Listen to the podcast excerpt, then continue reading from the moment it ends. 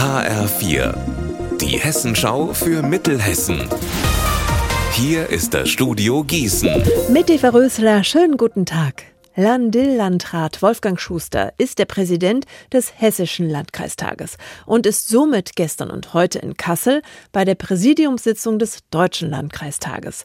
Und eines der zentralen Themen ist die Unterbringung von Geflüchteten.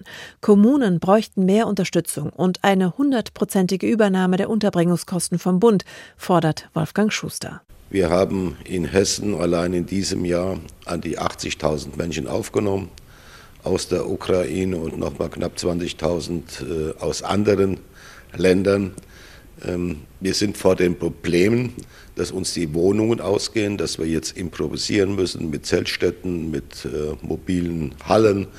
Und äh, das erschwert uns die Aufgabe enorm, zumal die anderen Krisen ja auch noch da sind, die wir auch noch abarbeiten müssen als Kreise.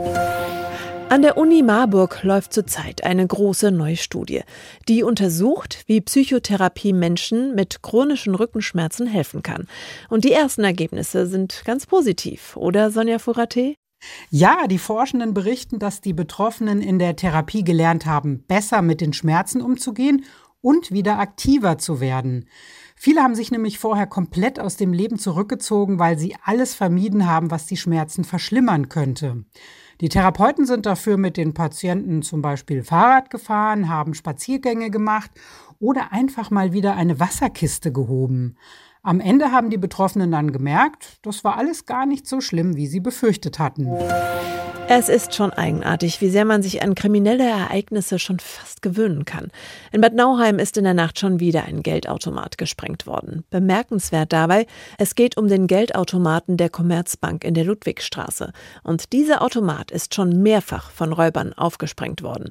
Details hat die Polizei im aktuellen Fall bisher auch nur wenige. Sie suchen nach einem dunklen Audi, mit dem sollen die Automatensprenger geflohen sein. Unser Wetter in Mittelhessen. Grau, Regen, fies.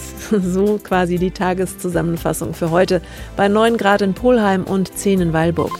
Morgen mehr oder weniger genauso trübe wie heute. Ihr Wetter und alles, was bei Ihnen passiert, zuverlässig in der Hessenschau für Ihre Region und auf hessenschau.de.